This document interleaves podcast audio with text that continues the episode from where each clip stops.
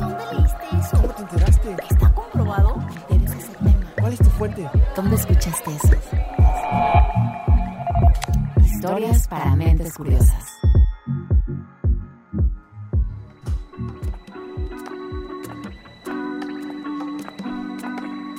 Había una vez una marca de ropa que no solo ofrecía prendas a sus clientes, Some details may seem small, también les vendía la ilusión de vestir de manera verde o amigable con el ambiente. Veamos si logras adivinar de cuál marca se trata. Nació en 1947 como una simple boutique femenina en una pequeña ciudad sueca. Pero su fusión con una tienda de artículos para caballeros y la promesa de la última moda a precios accesibles la convirtieron en un gigante del retail, con 4.700 tiendas alrededor del mundo. Sí, le atinaste. Hablo de H&M. Because we're changing fashion. Starting with the things that used to be thrown away. So from now on, let's wear the waste.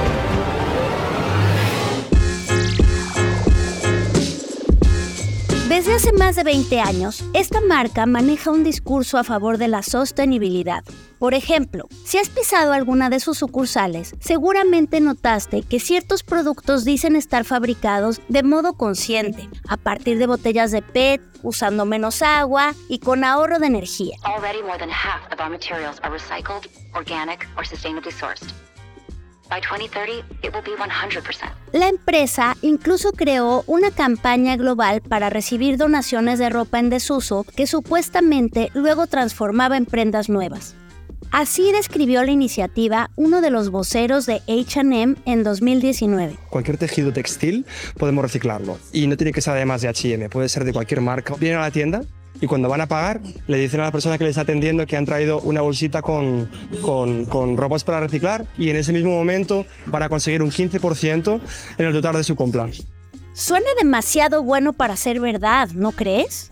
Eso mismo pensó el periódico sueco Aftonbladet y por ello decidió investigar qué tan sólidas eran las declaraciones ambientales de H&M. Su equipo colocó rastreadores de objetos en 10 piezas de ropa que donaron.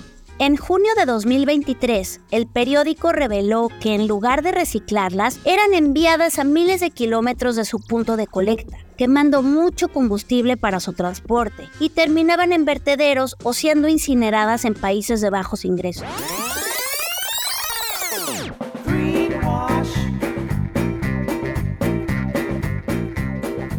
El caso de H&M es una de las muestras más emblemáticas de greenwashing o lavado verde. Nuestro tema en este nuevo episodio con el que arrancamos la octava temporada del podcast Historias para Mentes Curiosas. Soy Karina Rodríguez y soy editora general de Tech Science, la plataforma de ciencia del TEC de Monterrey. Quizás ya habías escuchado el término de greenwashing. Tal vez lo que no conoces son todas las formas en las que se manifiesta esta práctica. Y mira que son muy diversas, ¿eh? Hoy quiero hablarte precisamente de eso, de por qué es un fenómeno tan dañino y cómo podemos identificarlo en nuestra cotidianidad para no caer en el engaño y volvernos consumidores conscientes y exigentes. Pero antes de entrar en materia, te reto a contestar la pregunta del día. ¿Qué tanto se promueven las marcas como verdes, ecológicas o amigables con la naturaleza? Opción A, todo el tiempo. Opción B, en el 80% de las ocasiones. Opción C, en dos de cada tres comerciales. Daremos la respuesta correcta al final del episodio, así que quédate conmigo para averiguarlo. Ahora sí, comenzamos. Historias para mentes curiosas.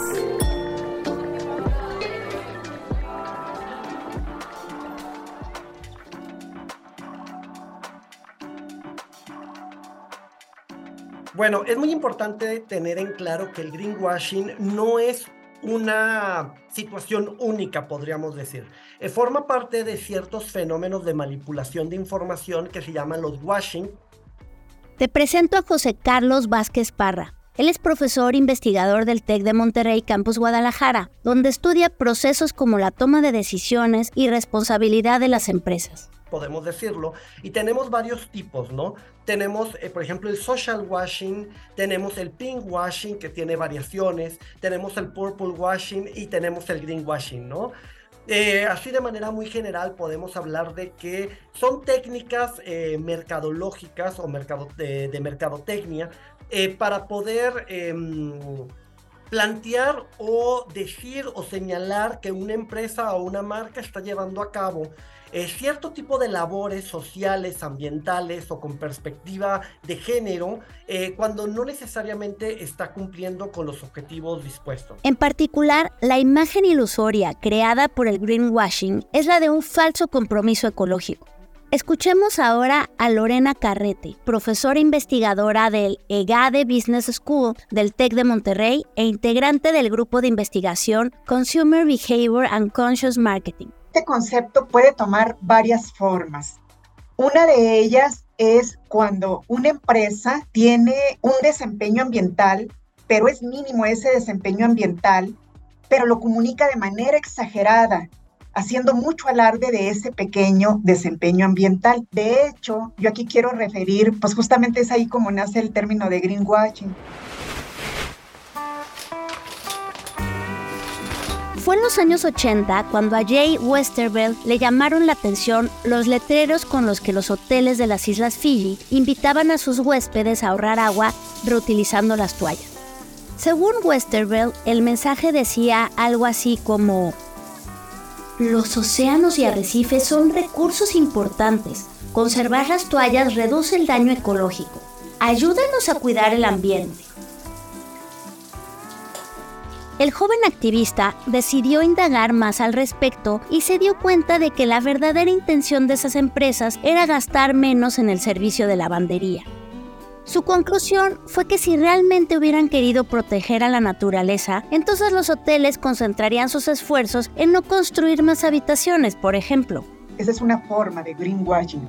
Otra es cuando las empresas digamos que están haciendo un esfuerzo mayor por cuidar el medio ambiente, pero no total. Y entonces nos hablan del impacto positivo, pero no del impacto negativo. Volvamos al caso de las marcas de ropa, que a menudo aseguran lo siguiente.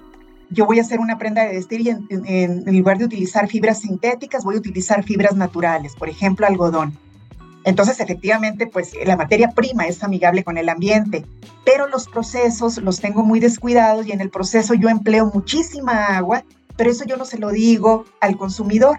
Entonces, hablo nada más de la parte positiva, pero no de la parte negativa. Una investigación publicada por Lorena Carrete en el International Journal of Business and Management apunta que estas formas de greenwashing no necesariamente requieren muchos recursos de marketing sino que se valen de los huecos legales que existen en países como México.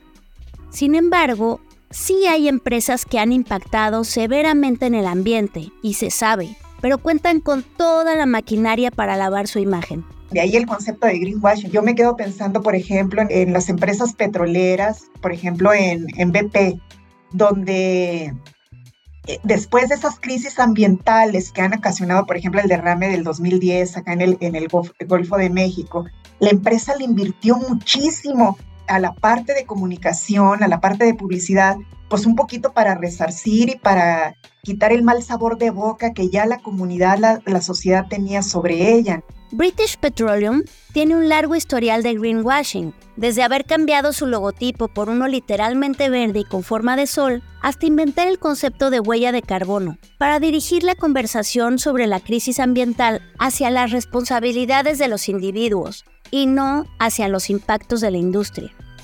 José Carlos Vázquez Parra nos cuenta otro ejemplo semejante que es parte del estudio Greenwashing, una apuesta riesgosa para el posicionamiento de una marca verde.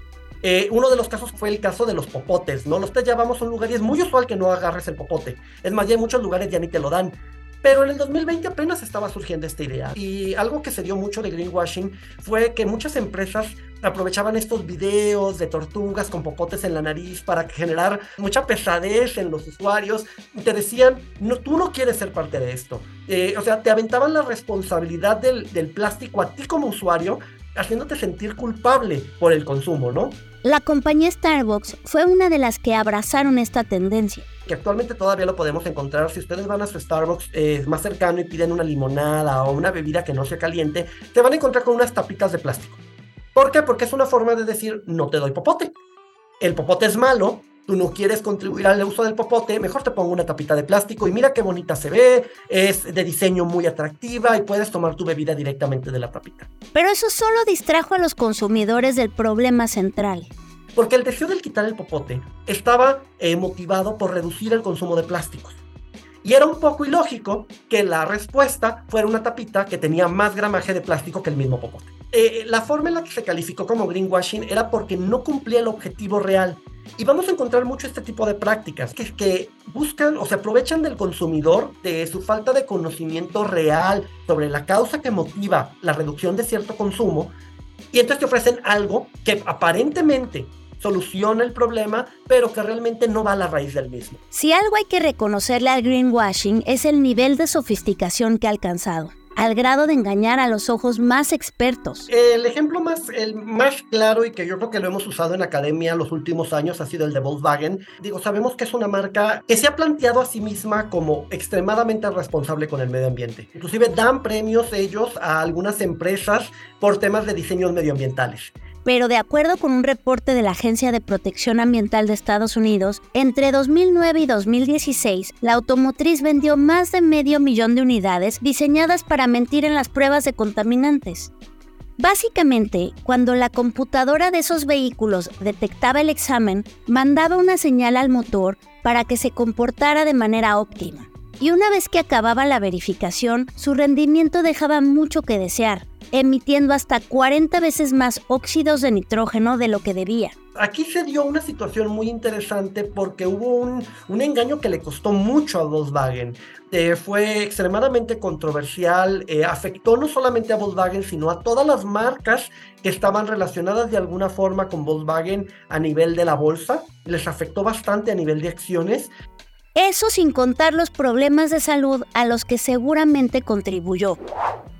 ¿Cómo podemos dar la batalla a las mentiras del greenwashing? Vamos a una pausa y volvemos para descubrirlo. Si quieres conocer más sobre el comercio y los negocios, te invitamos a escuchar Territorio Negocios. La experiencia del cliente o del usuario es cada vez más importante. El podcast en el que hablamos sobre las nuevas tendencias de innovación, emprendimiento, finanzas y liderazgo en México y en el mundo. Escúchalo en Spotify, Apple Podcast y Google Podcast. Historias para mentes curiosas.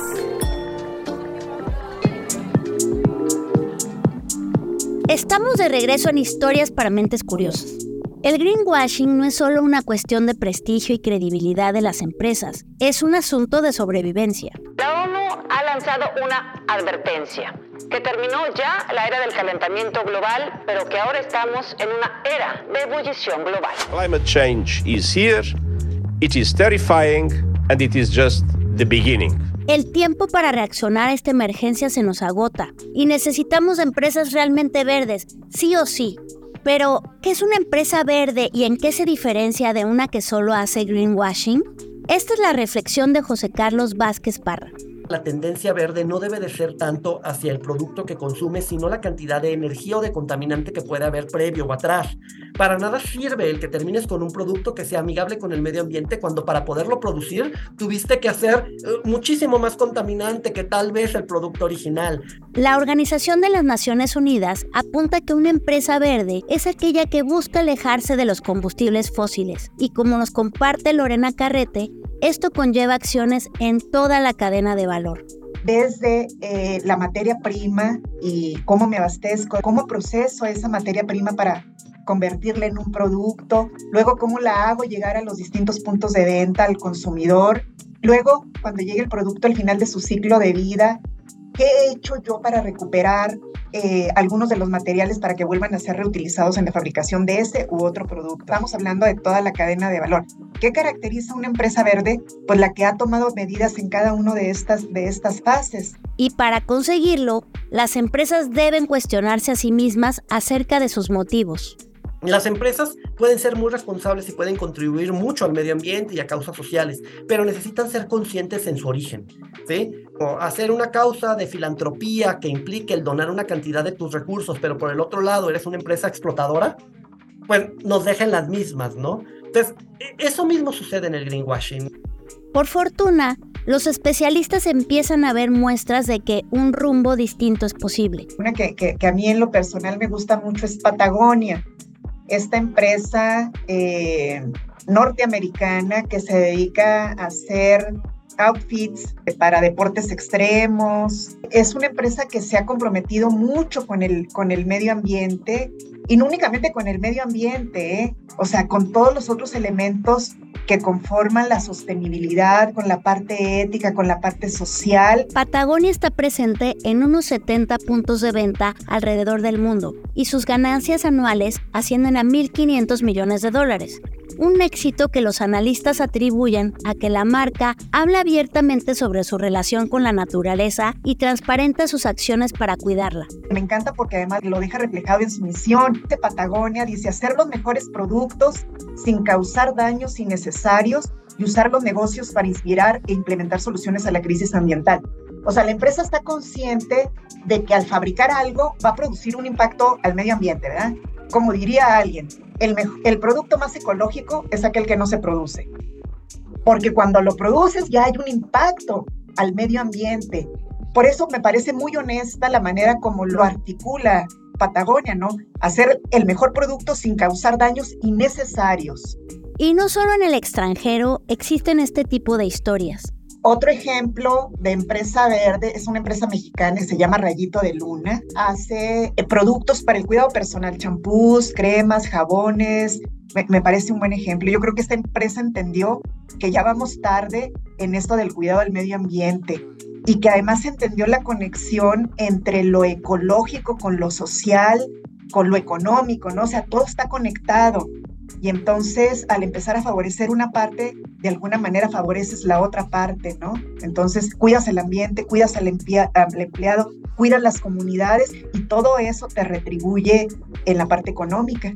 La tarea pendiente ahora es que las gigantescas empresas de talla multinacional aprendan de estas experiencias. Puede ser complicado eh, para una empresa de que ya tiene muchos años en el mercado girar a la parte del cuidado medioambiental pero sobre todo por la cultura, ¿eh? porque cambiar ese mindset y yo creo que luego es de lo más complejo, es intangible y es de lo más complejo, pero no es imposible. Lorena Carrete ve cuatro desafíos principales que deben asumir las marcas para transformarse en verdes.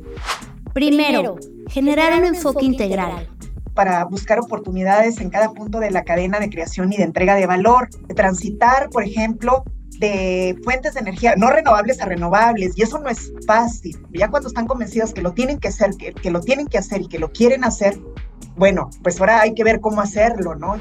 Segundo, la innovación.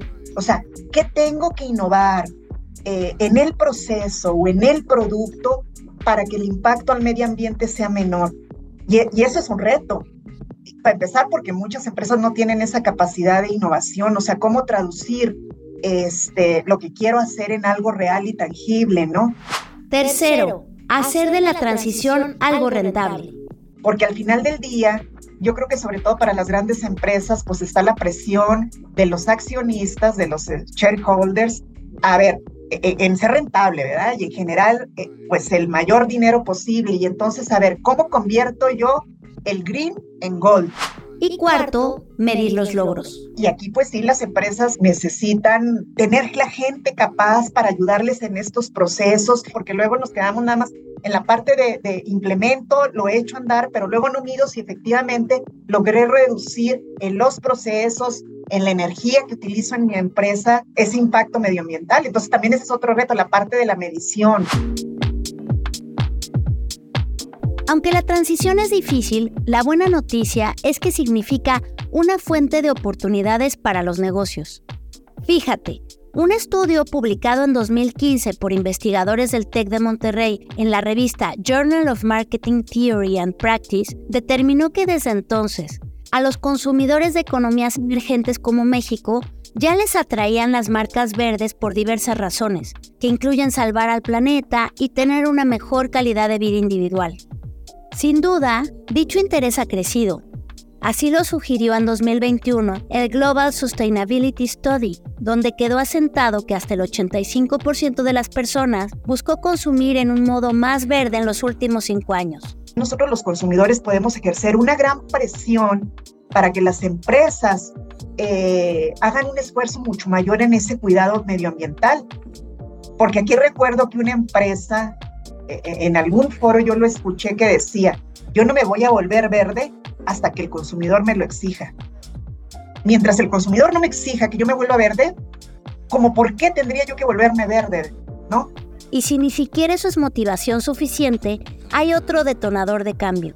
Para los que esta parte de conciencia o la parte económica como que no, no, no le han encontrado cómo eh, articular, pues entonces viene la parte obligatoria, ¿verdad? Ahí ya no es tan voluntario, o sea, cuando, dice, eh, cuando dicen los gobiernos, aquí no vas a poder vender un producto si no cumple con tal o cual ley.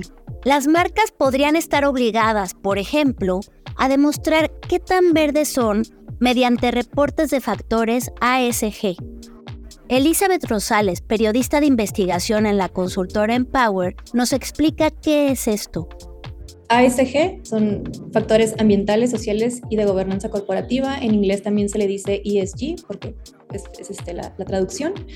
Eh, como tal, no hay una definición homologada de qué es o qué debe tener, pero eh, se trata de transparentar el impacto que tiene una compañía en términos ambientales, o sea, qué tanto contaminan, eh, sociales, como puede ser, por ejemplo, el tema de la paridad de género, este, y de gobernanza corporativa, como puede ser eh, si cuenta con, códigos de ética, cómo hacen para evitar conflictos de, interés entre sus accionistas, su dirección o, o, la alta administración de esa empresa.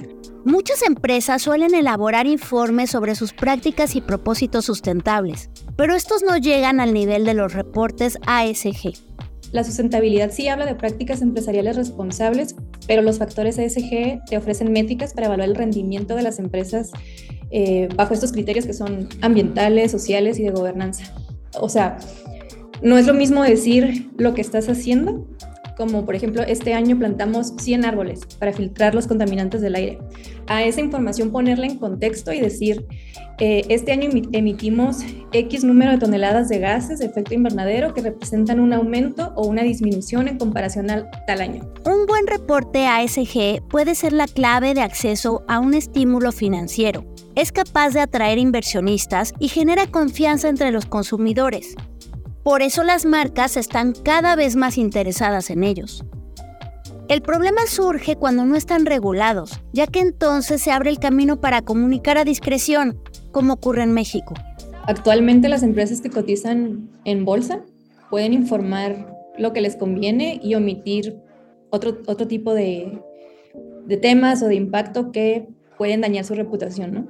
Pueden presumir de ser verdes porque a lo mejor sus empaques, este, un producto, están hechos con plástico reciclado, pero al final te venden un producto que fue hecho con químicos que contaminan, no sé, el suelo, el aire o el agua. Entonces, en ese sentido creo que es donde se presta al greenwashing.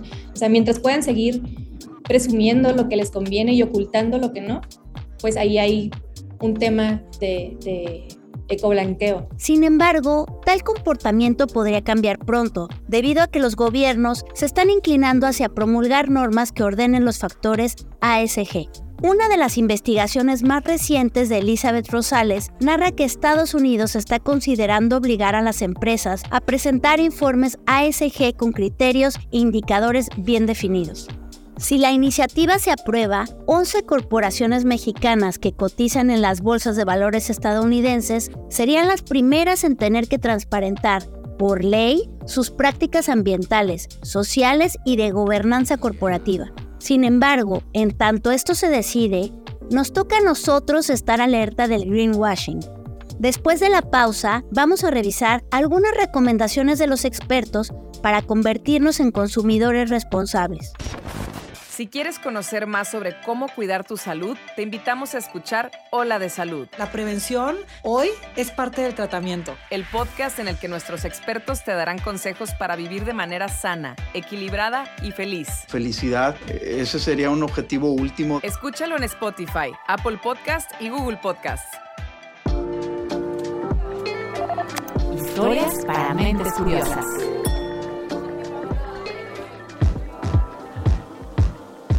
Estamos en la recta final de este episodio de Historias para Mentes Curiosas. Antes de despedirme, quiero darte unos consejos que te ayudarán a ser una persona más consciente de su consumo.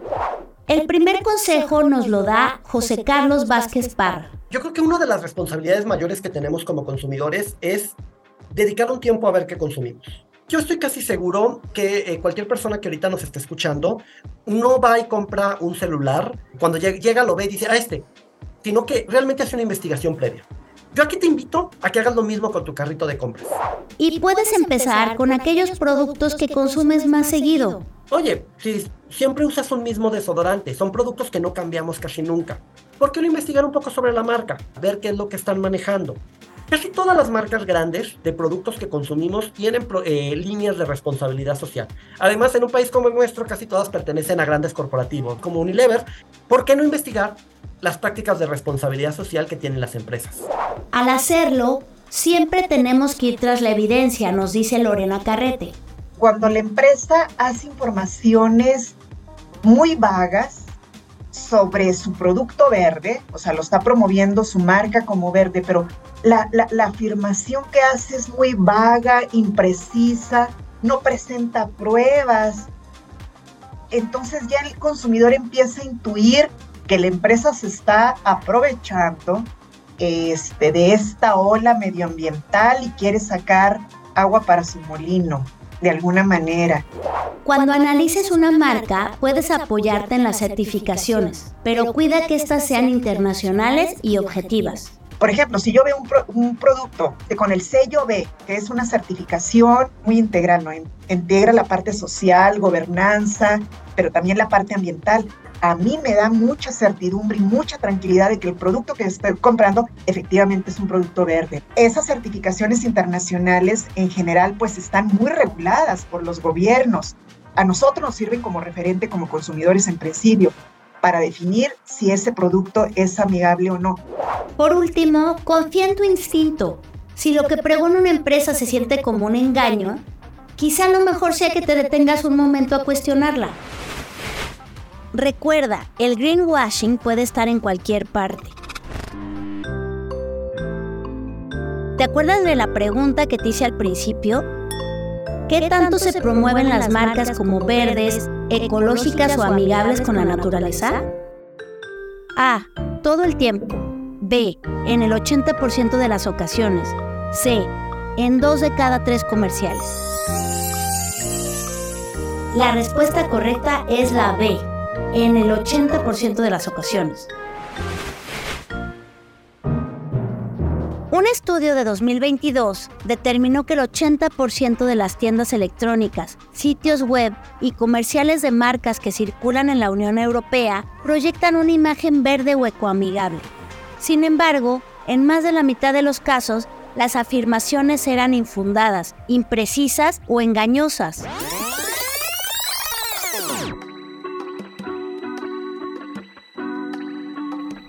Esto fue Historias para Mentes Curiosas, un podcast de Tech Science, la plataforma del TEC de Monterrey sobre ciencia e investigación.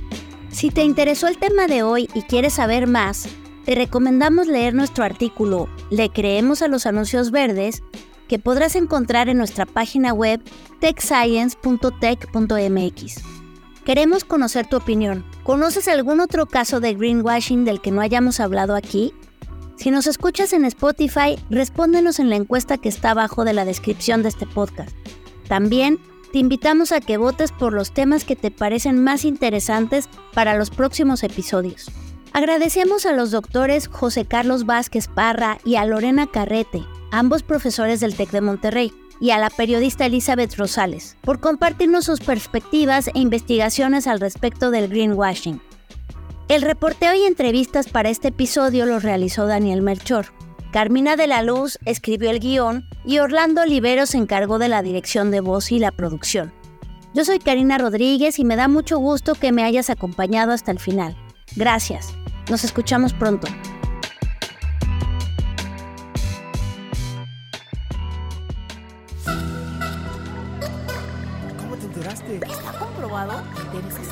¿Cuál es tu fuente? ¿Dónde escuchaste eso? Historias para mentes curiosas.